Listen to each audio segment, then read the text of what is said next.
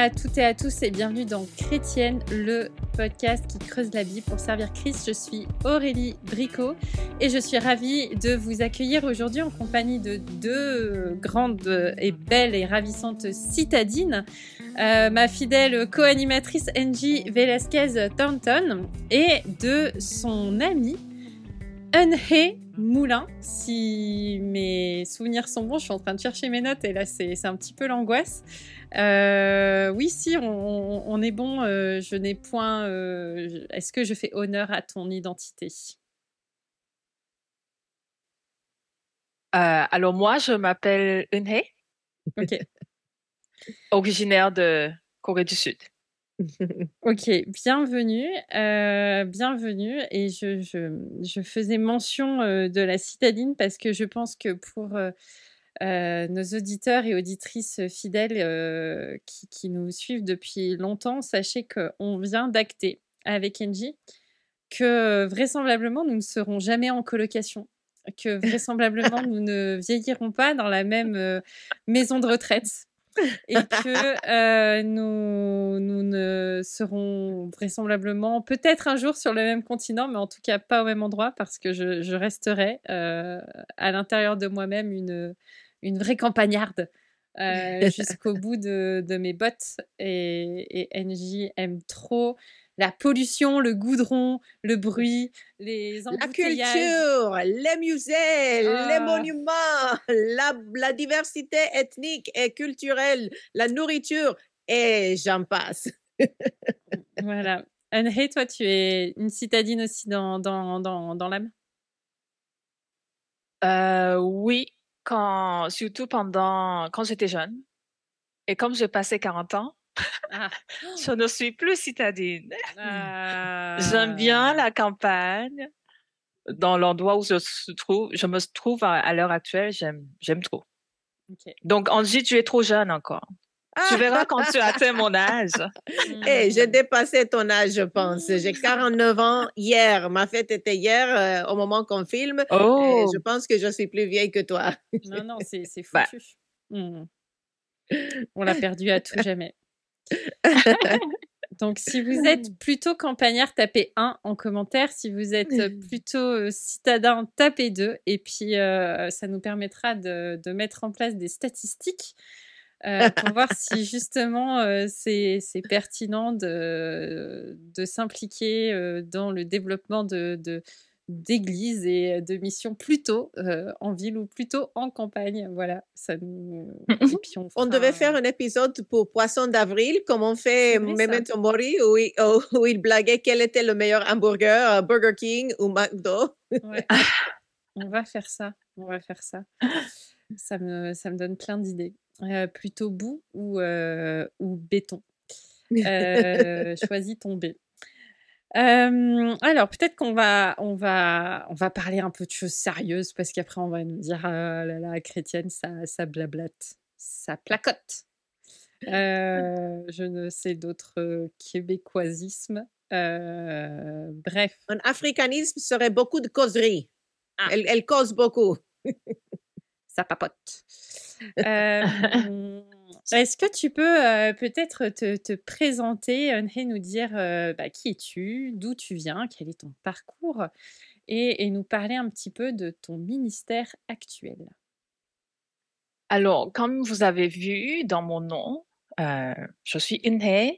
ce nom-là veut dire grâce en coréen. Mmh et je viens de Corée du Sud, qui a étudié à Toronto euh, où j'ai rencontré mon mari. On s'est marié à Toronto, mais mon mari, comme il vient de la Martinique, on est parti en Martinique et on a vécu pendant 19 ans en Martinique.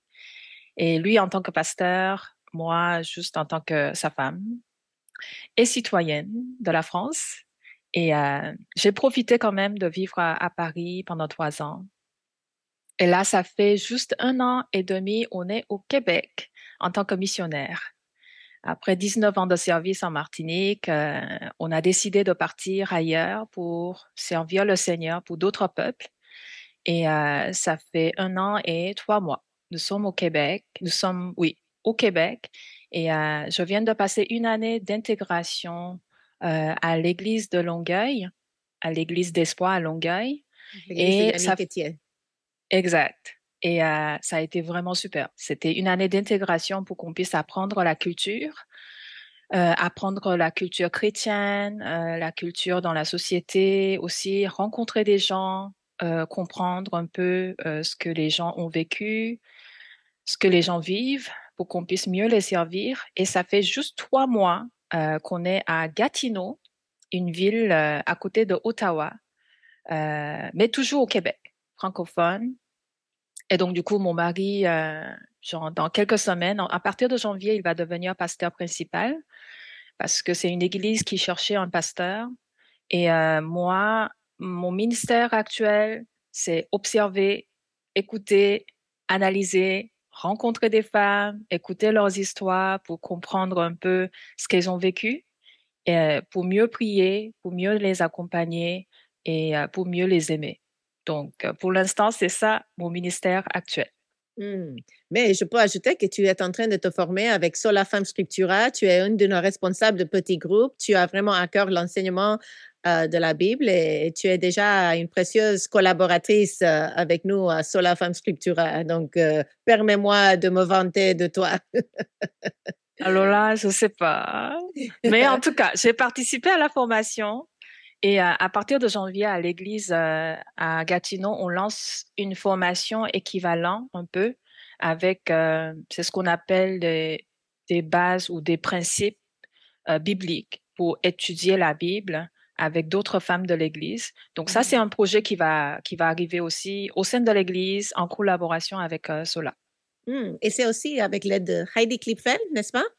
Heidi Cliffel avec des documents qui se trouvent euh, sur le site de Simon's Trust. Mmh et euh, Trust. ouais, mmh ouais, Simon Trust. Mmh ouais.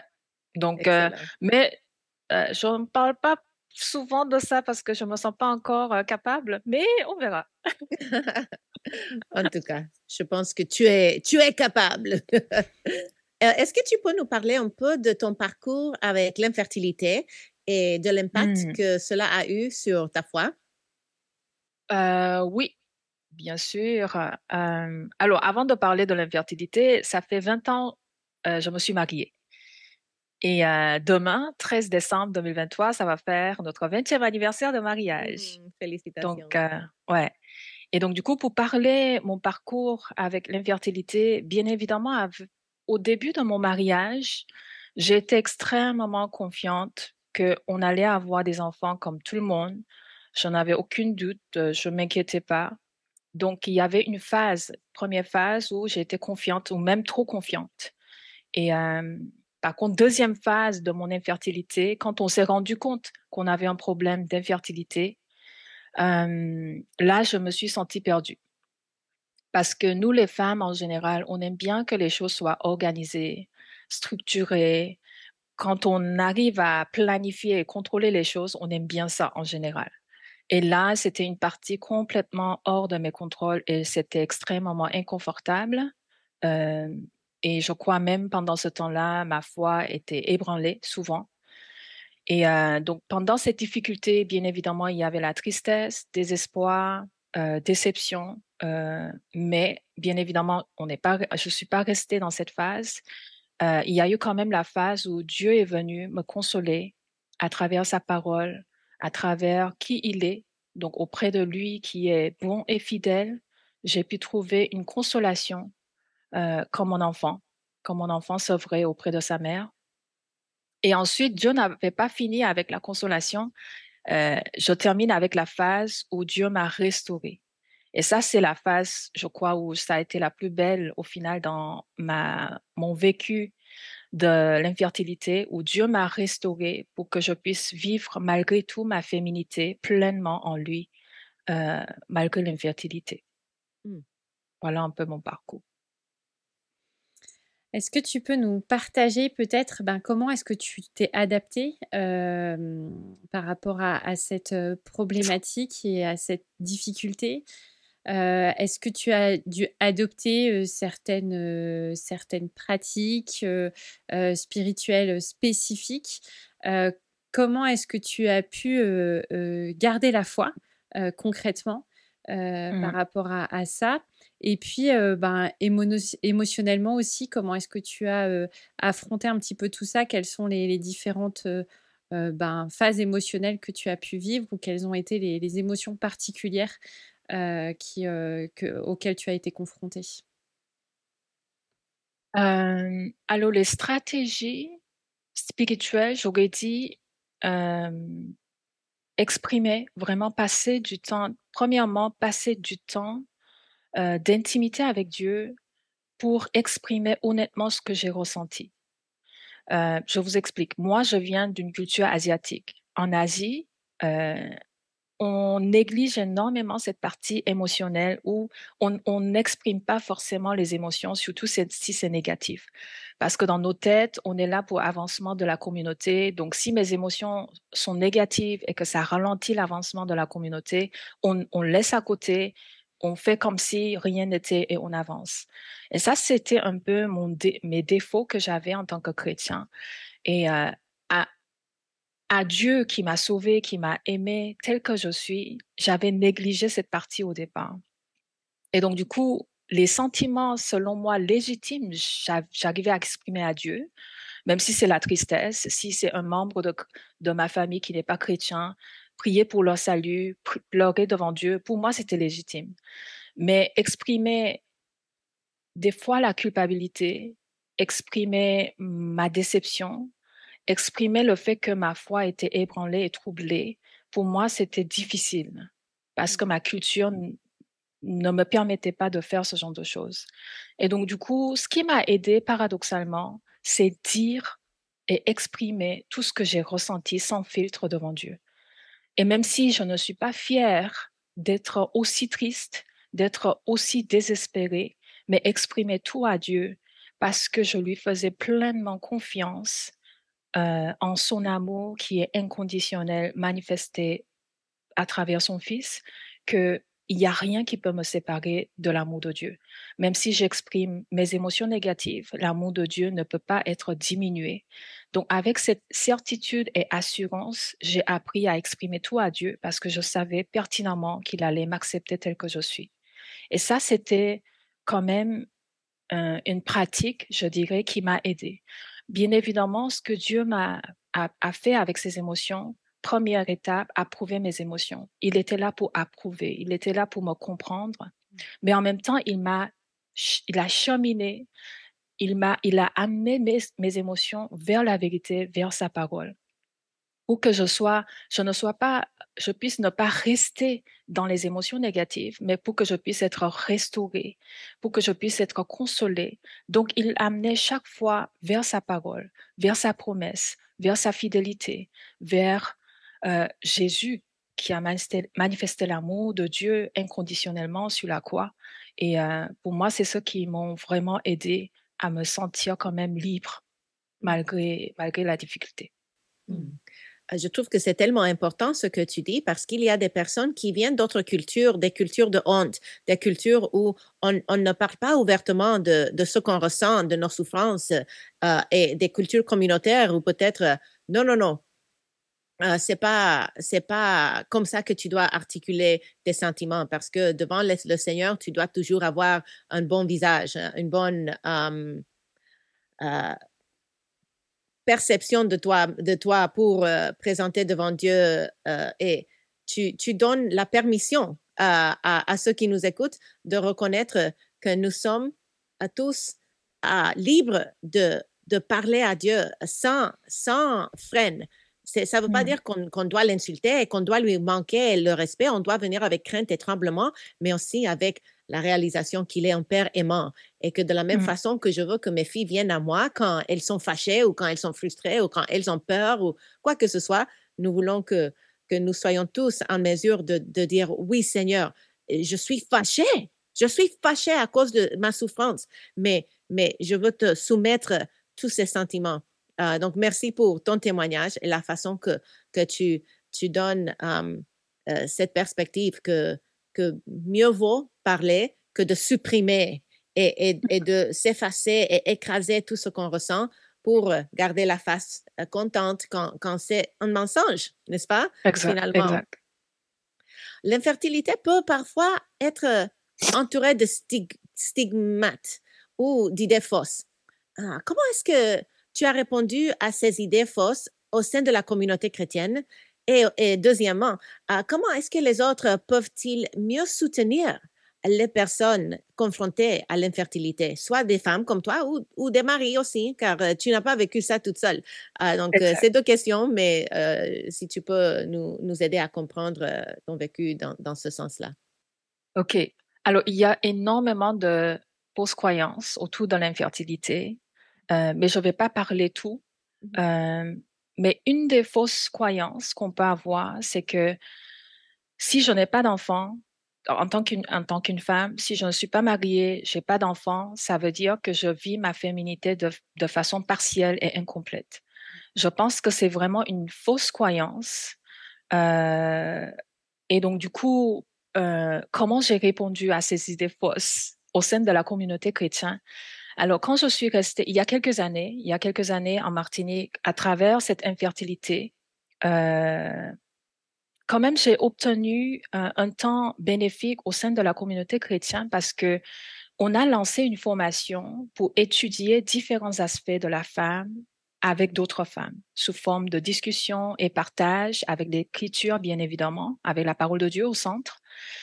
Et un des aspects qu'on a traités ensemble au sein de cette communauté chrétienne, c'était l'aspect dispensatrice de vie.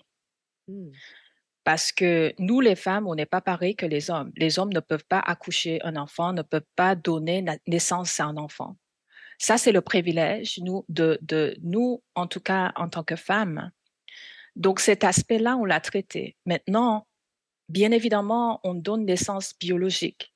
Mais nous, les femmes, par le soin qu'on a, parce qu'on prend soin, on est, on est préoccupé souvent pour prendre soin des autres. Euh, non pas comme les hommes, mais en tant que femme. Et euh, on est préoccupé des fois pour encourager les gens, pour compatir les gens, pour sympathier, pour vous les accompagner. Et tout ça, ça a défini l'aspect de la femme en tant que dispensatrice de vie. Donc, je peux devenir une femme dispensatrice de vie en Jésus-Christ, particulièrement en donnant naissance euh, à des enfants spirituels ou tout simplement en accompagnant d'autres femmes dans leurs difficultés. Tout ça, ça rentre dans cet aspect euh, où on communique la vie de Jésus. Donc pour moi, ça a été vraiment euh, une bonne réponse de la part de Dieu de partager ça au sein de la communauté chrétienne pour qu'on puisse cultiver la féminité de façon complète et biblique et épanouie, que je suis mariée ou pas, que j'ai des enfants ou pas. Donc ça, ça a été quand même euh, euh, des, fausses, des, fausses croyances qu'on pouvait avoir par rapport à la féminité et qu'on a pu enseigner et former ensemble au sein de l'Église pour pouvoir avoir une bonne masculinité, une bonne féminité euh, selon la Bible. Et bien évidemment, pour les hommes, c'est la même chose. Masculinité, c'est quoi? C'est euh, diriger, c'est protéger, c'est euh, transmettre des valeurs en tant qu'homme à un autre homme. Ça aussi, que tu as des enfants ou pas, tu peux le faire au sein de ton foyer, au sein de, de, la communauté chrétienne, au sein de la société.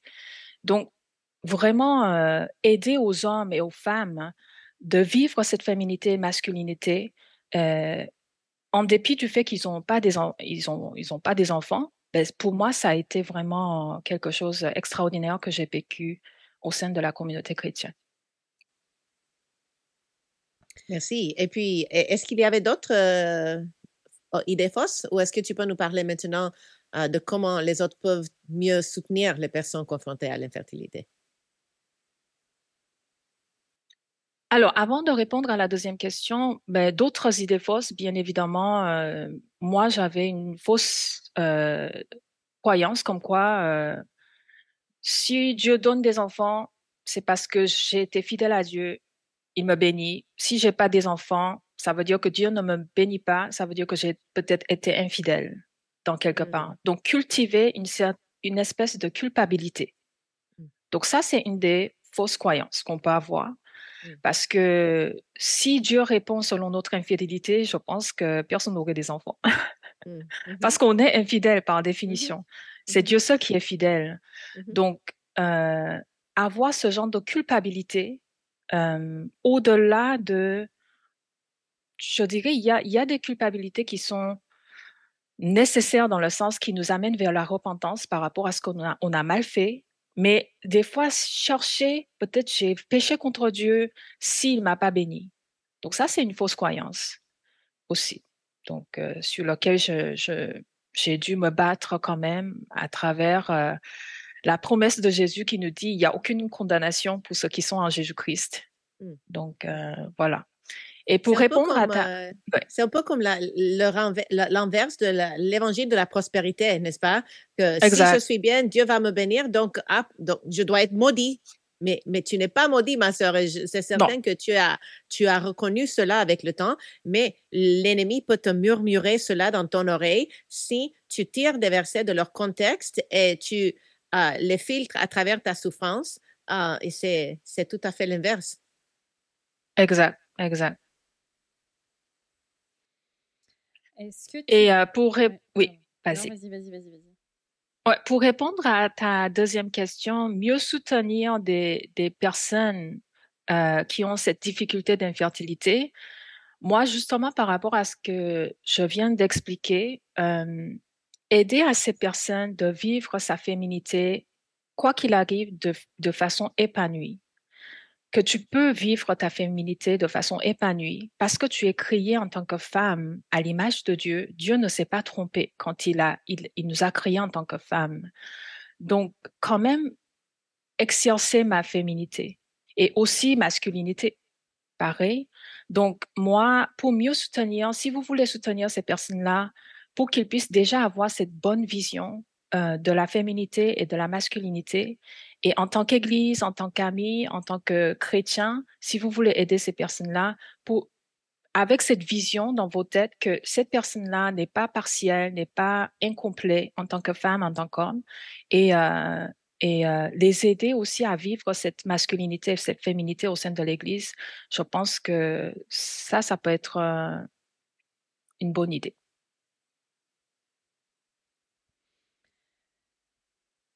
Est-ce que tu, tu, tu, peux nous parler, je ne sais pas si j'ose explorer une question qui n'est pas dans, dans, le script, vous, on, peut, on peut la couper, il n'y a pas de souci.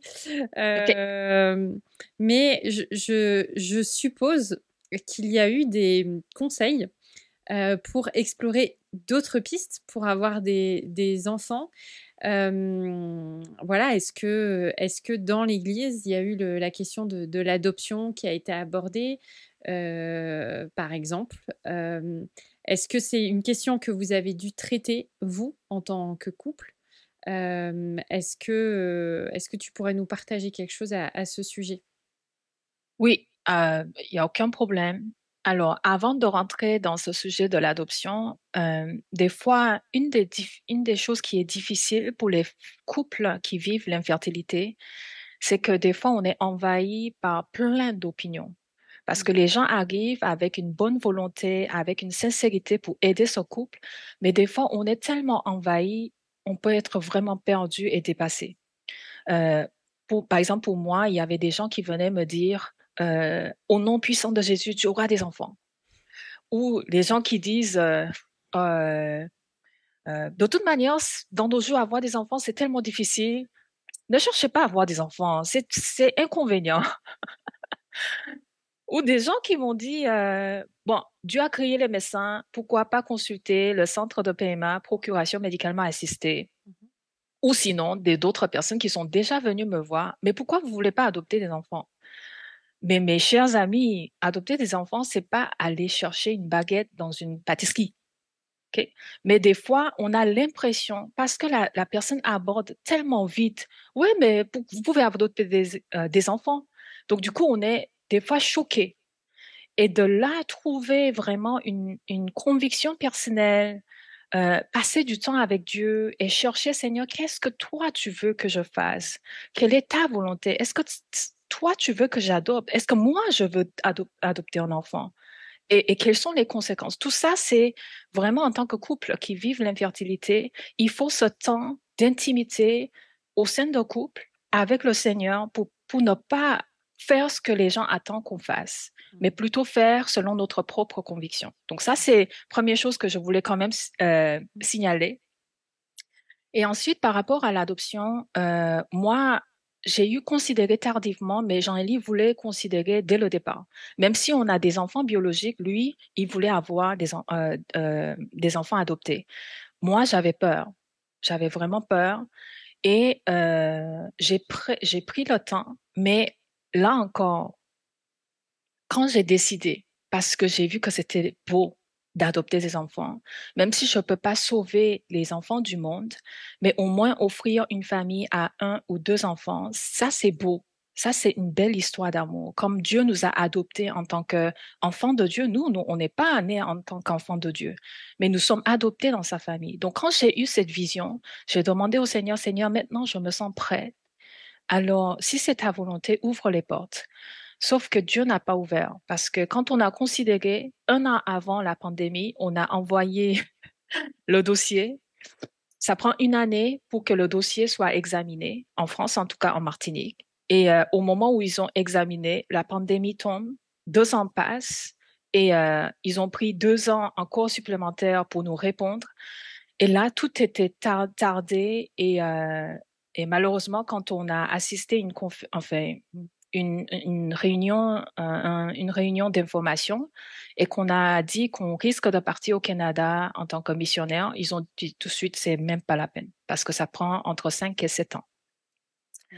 Donc là, ça a été vraiment Dieu qui me disait, tu as considéré, mais c'est moi qui prends la décision.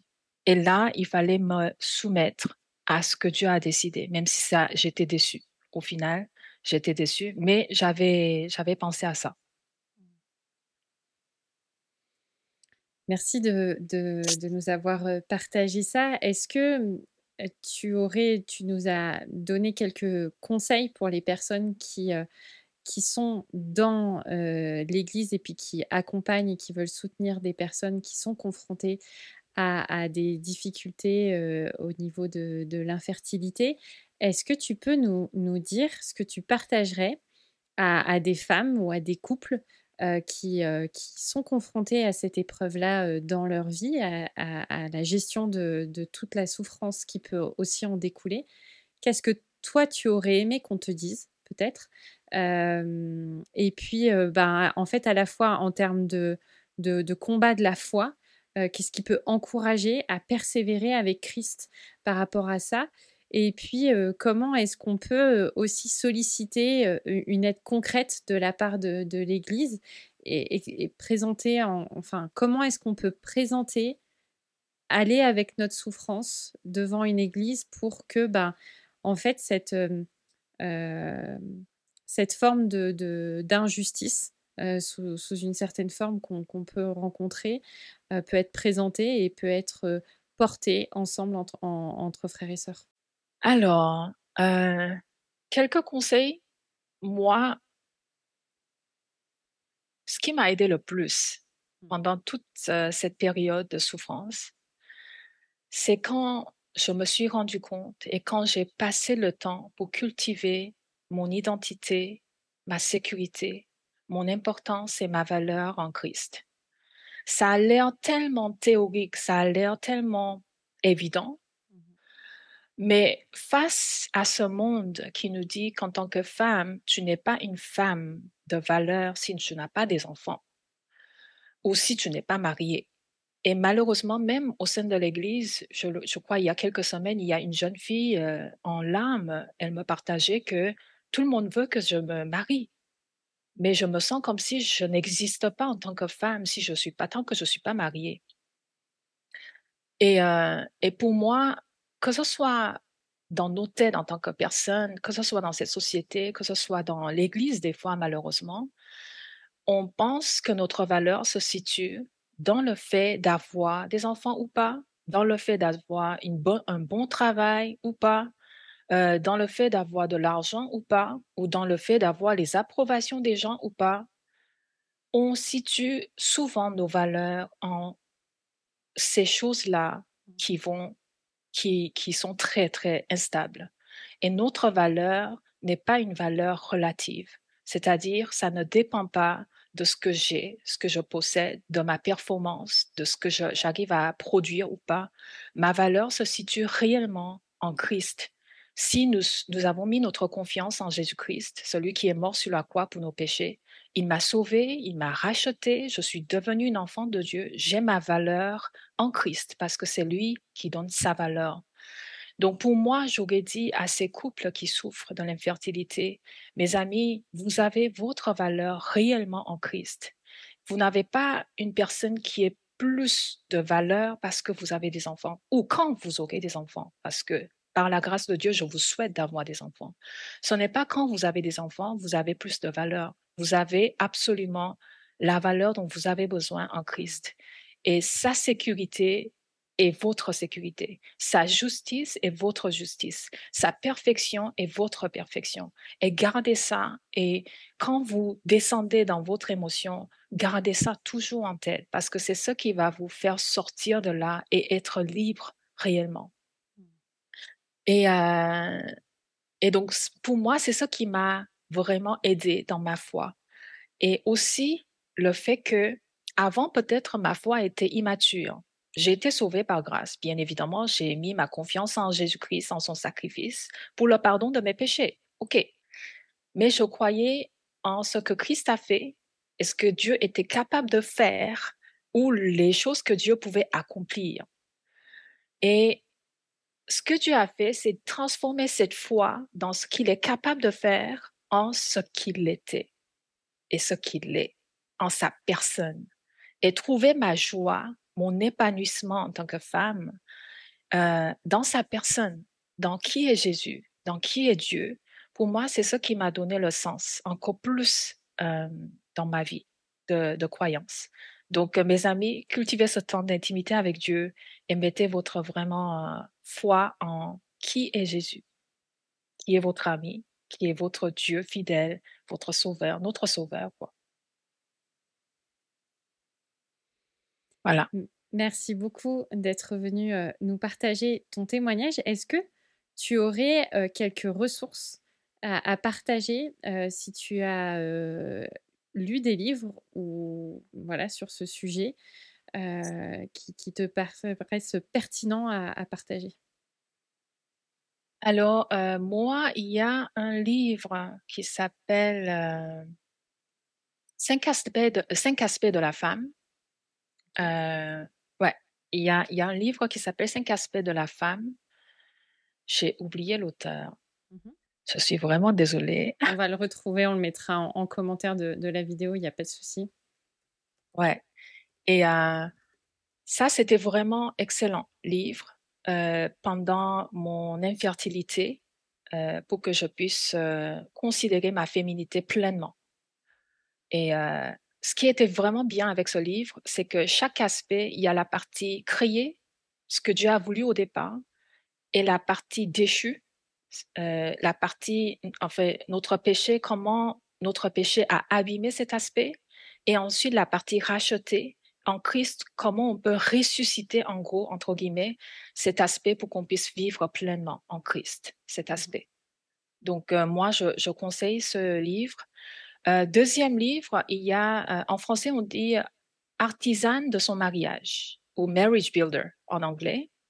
Et ça, c'était un livre qui était vraiment important pour moi pour que je puisse trouver ma sécurité, mon importance en Christ et rejeter des fausses croyances. C'est, ce livre-là qui m'a aidé à trouver quelles sont les fausses croyances que je suis en train de croire euh, selon lesquels je suis en train de vivre. Et c'est là où j'ai eu euh, vraiment euh, le problème de culpabilité, la peur d'être rejeté par les gens, chercher l'approbation des gens, chercher ma valeur dans mes performances. Tout ça, toutes ces fausses croyances a été vraiment révélé grâce à ce livre. Mmh.